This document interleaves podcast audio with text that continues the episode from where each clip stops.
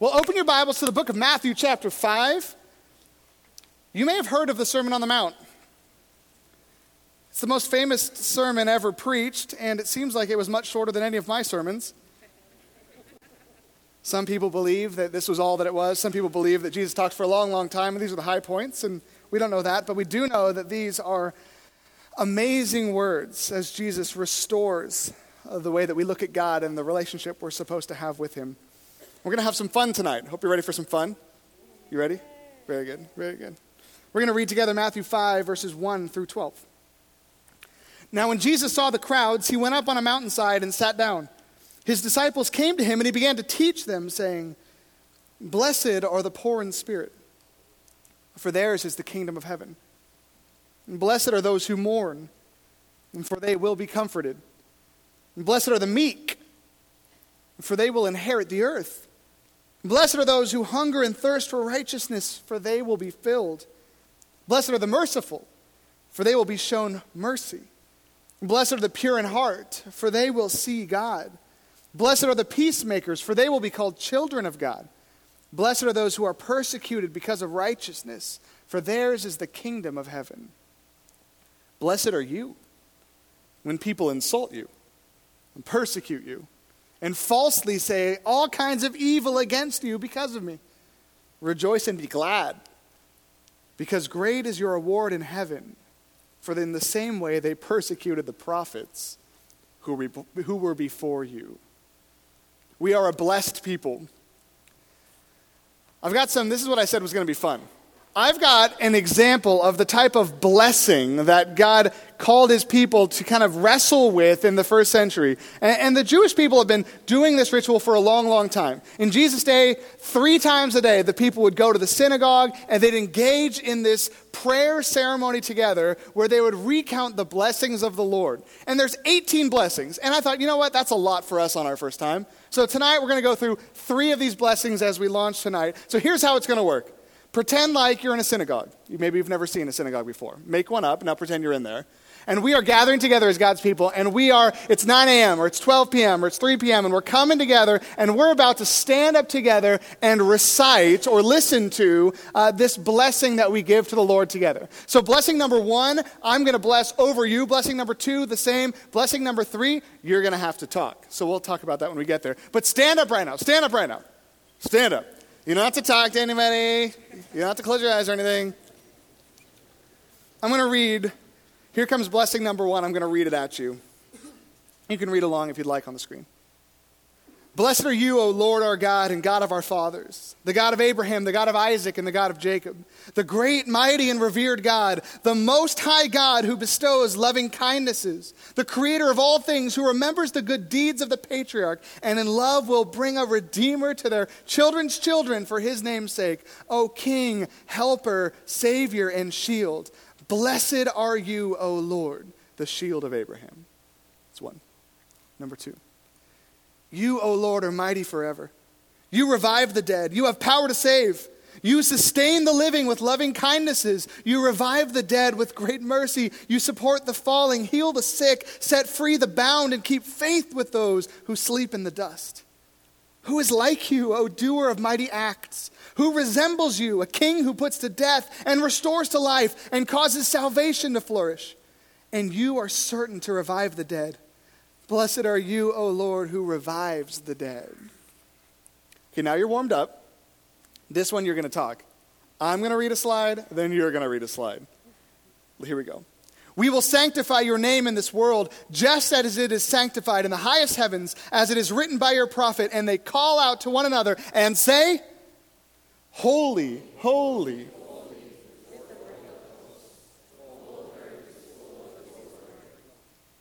Nice work.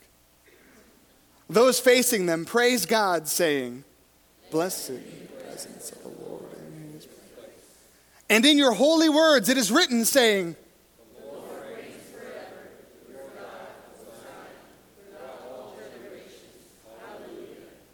Throughout all generations, we will declare your greatness, and to all eternity, we will proclaim your holiness. Your praise, O God, shall never depart from our mouth, for you are a great and holy God and King. Blessed are you, O Lord, the holy God. You are holy, and your name is holy, and holy beings praise you daily. Blessed are you, O Lord, the holy God. You are holy, and your name is holy, and holy beings praise you every day forever. Isn't that great stuff? Now, let me read number four. This is a prayer for understanding. This will be a good prayer for our, our sermon tonight. You favor men with knowledge, you teach mortals understanding. Oh, favor us with knowledge. The understanding, the insight that come from you. Blessed are you, O Lord, the gracious giver of knowledge. You can have a seat.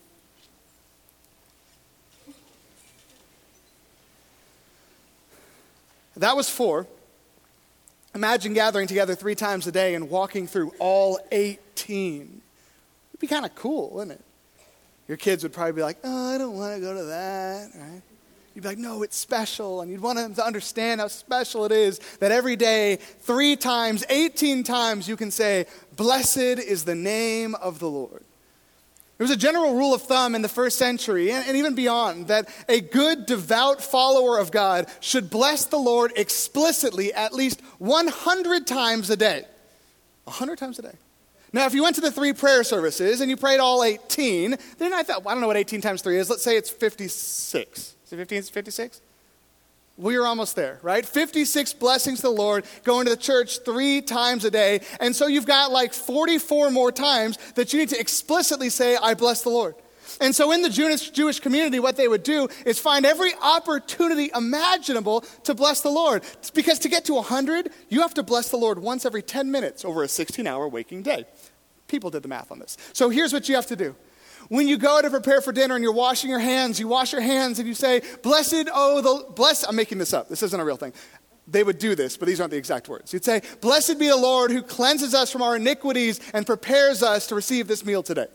When you sat down at the dinner table and you break bread with one another, you'd say, Blessed be the Lord who gives us the grain from the ground that we might nourish our bodies. Or when your wife says, Pass the wine, you'd say, Blessed to the blessing to be to the Lord who gives us the fruit of the vine we might enjoy, right? Your kids would be like, Oh my goodness, right? Every day, right? After the meal, before kids would get up, you'd say, Whoa, whoa, wait, hold on. We need to, as Deuteronomy 6 says, thank the Lord now that we're satisfied. Blessed be the one who fills our stomachs and fills our souls with every good thing. As you step into the workplace, you say, Blessed is the Lord, the God of Israel, who gave me a job to go to this morning. Blessed be the Lord, the God of Israel, who gave me this encounter with an old friend. Blessed, right? A hundred times a day. Like, check, check, check, check, check. Can you imagine what your life would be like? Maybe this is the whole sermon for some of you. Can you imagine what your life would be like if you said, This week I'm going to bless the Lord like that 100 times every single day? You'd start to realize that there are a lot more blessings in life than you ever imagined. You know, we don't think about the clothes that we're putting on as a blessing from the Lord. And we rarely think about the pizza we're eating as a blessing from the Lord. We rarely think about the relationships we have and the family we have as a blessing from the Lord, especially when life is going hard, right? The Jewish people were desiring so greatly that they would understand that they are a blessed people and that they serve a God who is an immensely generous, beautiful, wonderful, blessing God. And they say, Blessed be the name of the Lord. He gives, He takes away. All praise and honor goes to that God. He is amazing. The hard thing is, a lot of times in life, we don't feel like we're blessed from the Lord. And we're going through a hard day. It's hard to even conjure up a prayer because you feel like God has cursed you or something. I talk to people all the time who come to me and say, I don't know what happened. I, my, my wife is mad at me and everything's not going well. It must be because I sinned and God's like cursing me or something, right? We, we feel like God is cursing us, and, and yet in, in the scriptures and in tradition, we learn no, God is blessing us. He's the one who blesses. We need to realize that He is the one who blesses, blesses, blesses. You are a blessed people. Tonight, I want to use the overhead projector a little bit. Now, this is kind of like a projector projector, except instead of an HDMI cable, it's a pen. That's what this is. It's going to be right there. Here's the question for you where are we blessed? What is blessed in our life? Somebody tell me a blessing that you've received. Health, good. What else? Family, sobriety, a job. Can you see that? And now you can. Okay. Church, life, grand kids, one, friends, shelter and food. Somebody said food again, and then food again, and food again. Very good. Very good. Very good. Health, family, shelter. I have no idea what that says. Friends, sobriety, job, food, food, food, food, church life, and grandchildren. When we have these things, we feel like we're blessed people, right? And when we kind of uh, have these moments where we're remembering the blessings of the Lord, we remember with the Lord that we are blessed people, that God has blessed us. He's blessed us. He's blessed us. Look at what we have. I mean, even if we don't have much, I got my health, I got my family, I got my church, I got my job, I got my grandkids, I got my food, I got my sobriety, I got my shelter, I got my friends around me. God, I am blessed because this is what my life looks like. But sometimes we need to stop and think okay, what about people who don't have these things? And what about the times in lives when we don't have these things? You know, whoever uh, Jim said sobriety. If you say sobriety is a blessing, there's probably a time in your life where you did not have sobriety. There are people in this world who don't have food. There are lonely folks around us who don't have friends. There are people like these orphans that don't have family. People aren't connected with the church. There are some people whose lives are waning away, whose health is failing, and are living on the streets. And, and sometimes when we talk about being blessed people, it's almost like we're saying, God, thank you that I'm not like those people. Thank you that I'm not a homeless person. God, thank you that I'm not an addict. Thank you that I'm not starving like so many people in the world that can't eat tonight. I'm blessed. I guess you've neglected them, but you haven't neglected me. And Jesus tells that story uh, about the guy who prays, Lord, thank you that I'm not like other men, sinners, even like this tax collector over here. I'm a good guy, God. I'm blessed. And that's kind of how we do a lot, you know, that we realize that the blessings of the Lord are on our lives, and yet we don't really think about the fact that when we're not blessed like that, God still cares for us, right? And God still cares for those who are down and out, and the downtrodden, and the homeless, and the hurting. And, and yet we have this mentality sometimes that when things are going good, we're blessed. And when things are going poorly for us or for others, they must be under some curse or something, right? Or God must be mad at them or us. Or, I mean, they're surely not blessed. Jesus steps into this blessing culture this place where people would pray, pray things like those prayers and say, God, thank you that I'm not a sinner. God, one of the prayers that the men would pray every day is three times a day. God, thank you I'm not a sinner. Thank you I'm not a Gentile. Thank you I'm not a woman, God. You've made, you've blessed me. It's like, okay. All right, so Jesus is stepping in to say, okay, those types of prayers are what I'm talking about, right? Those have to stop. And he says, let me tell you about the blessing of God in Matthew 5. Here's a new list. Erase the whiteboard, erase the overhead projector, he says. Blessed are the poor in spirit. Blessed are the mourners. Blessed are the meek. Blessed are those who hunger and thirst for righteousness. Blessed are the merciful. Blessed are the pure in heart. Blessed are the peacemakers. Blessed, are the persecuted. These are people who are blessed by God. Now, it's easy for us to read that and say, okay, maybe what Jesus is saying is that people who are down and out are blessed too. Like, we're blessed because we got money. We're blessed because we have a church with air conditioning and heating and all that. We're blessed because we have food. We're blessed because we have family. We're blessed for all those reasons. And some people are homeless and hurting and all those kinds of things. And I mean, we're like 100 blessed. Maybe they're just like four blessed, you know, but technically they're all blessed. But as you study the Sermon on the Mount, you see that what Jesus is doing is not saying, listen, you need to realize that you're not the only people that are blessed. What Jesus is saying is, let me change your mind about what the blessing of God looks like when you step into the world. Because we tend to be people who look at the world like the world looks at the world. If you go out and ask a bunch of people who've never heard of Jesus in America, hey, what does it mean to be blessed? They would give the same list. You might even hear people who aren't Christians say, oh, I'm just blessed. I got all this money. I got a new car. Oh, yeah, I'm just blessed. It's not about me. I'm just blessed, right? And we seem to have this ethic that when God loves us, He gives us so much cool stuff. Jesus says, okay, my people, my blessed people, are not necessarily rich, they're poor in spirit. We always think that people are blessed because they're a gifted communicator or they're charismatic or they're a great leader. Jesus says, my, my, my blessed people, they're meek. My, my blessed people, they're, they're mourners. Their hearts are pure. They hunger for righteousness. That's what my people look like.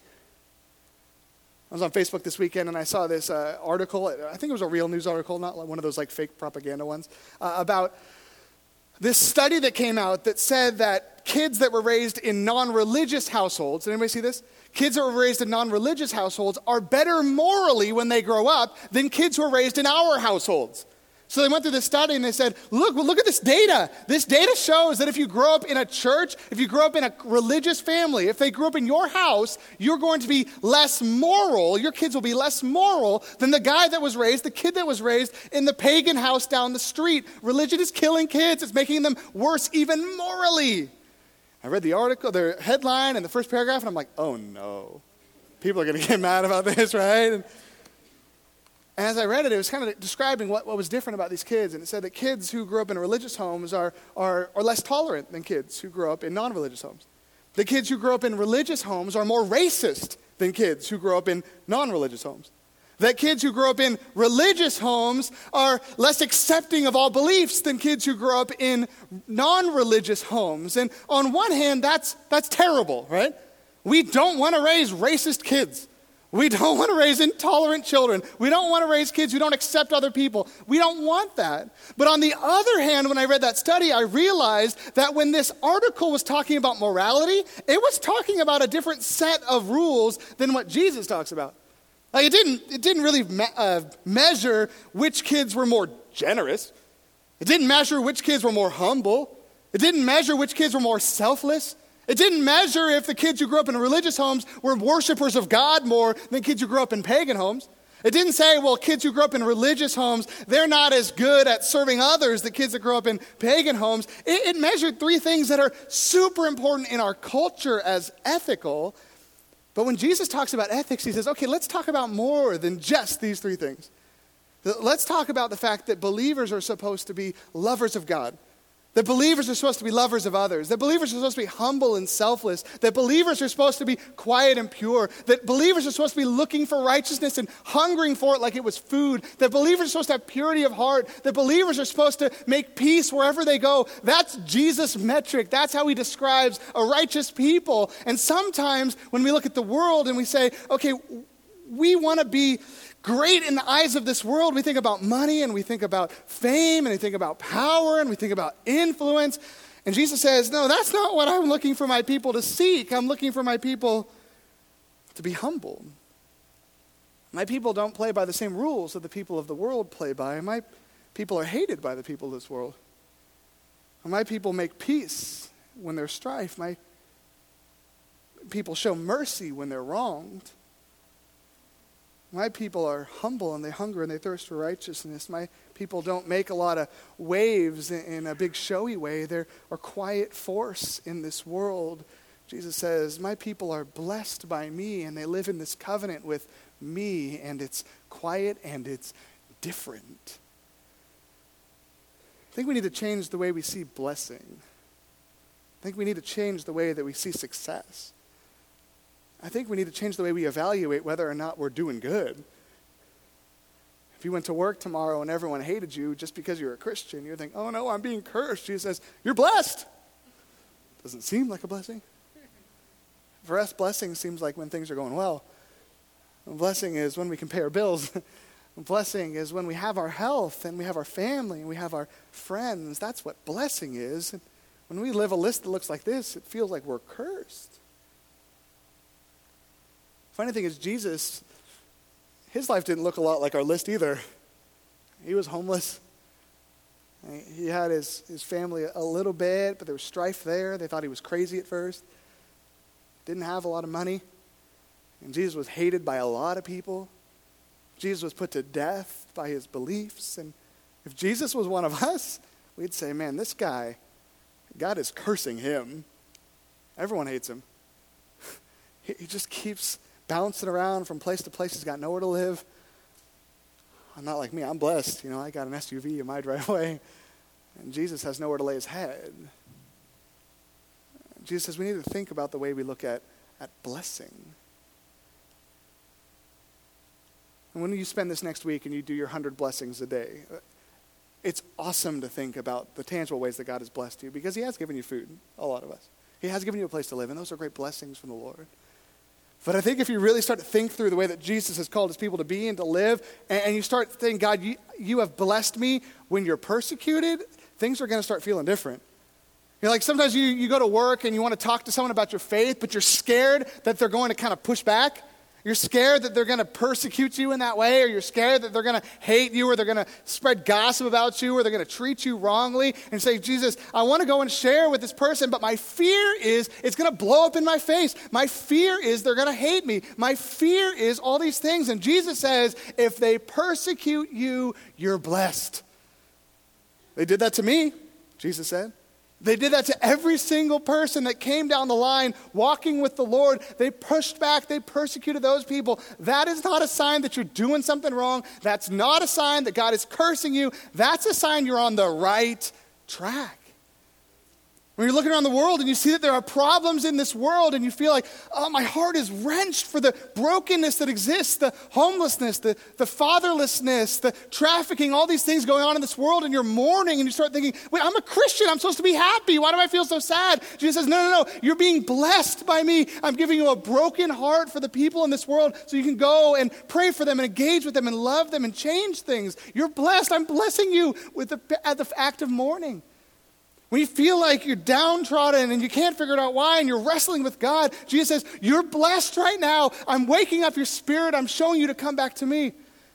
When you feel like you want to go and defend yourself and stand up and start screaming at people, but you say, No, I just need to stay quiet and keep my head down, even though I feel like God's not blessing my, me right now. God says, No, you're blessed right now. I'm making you meek. You look like me. This is how I work in these things. When you feel called by God to step into a really difficult situation and make peace between two warring parties, and it's scary and it's hard, and you feel like the whole world's upside down, Jesus says, I'm blessing you right now with an opportunity to make peace in this world and live out the kingdom in that way. When you feel like, oh man, I just, I'm not there yet in my walk with God, and I'm just struggling, and I, I want more righteousness, and I want to do more good things and less bad things, and I can't get there, I haven't arrived. You know, God, what's wrong with you? He says, no, I blessed you with an unrest in your soul so you might hunger and thirst for righteousness like you hunger and thirst for food and water. You're being blessed right now.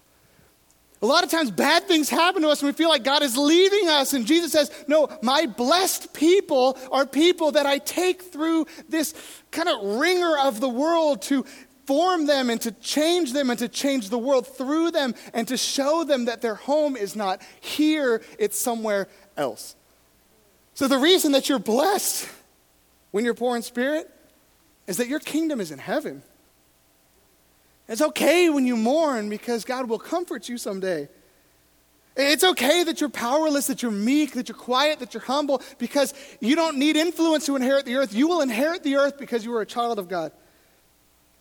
When you hunger and thirst for righteousness, you're blessed because God will fill you, He will grow you as you hunger. When you show mercy, you're blessed because you'll be shown mercy. You're changing this world, and someday you'll receive mercy from the King. When your heart is pure, you're blessed because you will see God. You live in a different sphere than the rest of this world. When you bring peace into this world, you're blessed. You're the kids of God. You're living out the image of God who brought peace wherever He went. When you're persecuted, you're blessed because remember, this is not your kingdom. You have another one where you'll live forever. So say whatever you need to say to transform this place so that more people can be in that kingdom forever. Said, Blessed are you when people insult you, when they persecute you, when they falsely say all kinds of evil against you because of me. Rejoice and be glad, because great is your reward in heaven. For in the same way they persecuted the prophets who were before you. There's something amazing that happens when our mind and our heart starts changing and we become able to rejoice in our weakness. When we become to be able to rejoice in persecution when you have a hard week and you feel like everyone's mad and you're getting the emails and you're like, oh man, I'm a failure, and you're able to say, you know what? God is using this because He's in control. And I'm going to use this opportunity to be meek and to make peace and to hunger for righteousness and to admit my faults. And this is a great way to show what Jesus is like. God is blessing me with this terrible week right now. We laugh because that sounds crazy. But whenever you have a week that you're able to do that and say, God, okay, you're doing something here because I hate my life right now. It's an immense freedom that comes when we realize that we are under God's blessing when life is hard. That it's not like life is hard because God's mad. That life is hard because we must have done something and He won't tell us. Well, life is hard because life is hard. Our kingdom is not of this world. And while we live in this world, we live to bring out a kingdom that's other, that's later, that's starting. But this is not our final resting place. This is not all we have. There's another kingdom, and we await a Savior from there. His name is Jesus, and someday He'll come back. And so when we live in this world with faith, we realize that when we live for Him, we look differently, we're hated by it, and, and that's part of the blessing of God. And so that's probably why it's good to come together three times a day and say 18 different ways that God, you are amazing, because a lot of times we forget. And yet, if we can cultivate those different ways that we might engage with the blessing of God, we might truly feel blessed. And one of the Hebrew words for blessing in the Old Testament is translated in the New Testament as Eucharist, which is a, a word that we use to demonstrate the communion meal. That this is a time that we rejoice like those 18 times, three times a day, where we remember the blessing of God that we hunger for Jesus. We eat his body, we drink his blood, right? We need him in us, and we thank God. We rejoice, we bless him because he gave us his son. This is an opportunity tonight, as those of you who believe in Jesus come forward in a few minutes to receive communion and dip this bread in this cup and eat it, to remember what Jesus did and to thank him for that. To thank him that he bought you out of this place. To thank him that he transformed you to proclaim that his death has brought you life, and it's not about you anymore, it's about him. I want to close tonight before we take communion reading two more of the prayer blessings that might lead us into a time of communion. Why don't we stand together and let me read these two to us? As we step into communion, it's a time to think about our lives and how we might be cleansed by God and made fresh anew again. So here's a prayer for repentance and a prayer for forgiveness. Bring us back, O our Father, to your instruction. Draw us near, O our King, to your service, and cause us to return to you in perfect repentance. Blessed are you, Lord, who delights in repentance. Forgive us, O our Father, for we have sinned. Pardon us, O our King, for we have transgressed, for you pardon and forgive. Blessed are you, O Lord who is merciful and always ready to forgive. Amen.